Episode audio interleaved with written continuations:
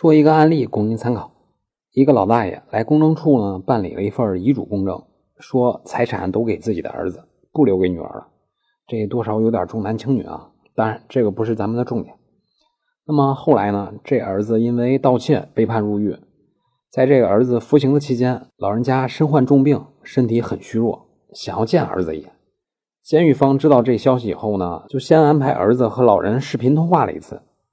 那么大概十天以后，医院给老人下了病危通知书，老人的女儿去和监狱领导沟通，监狱这边呢又安排儿子在医院和老人见了一面。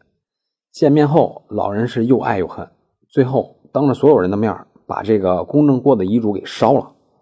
大概在医院待了有二十分钟，儿子呢就押送回监狱继续服刑了。老人呢在第二天也不幸去世，烧掉公证遗嘱这事儿呢也就这么过去了。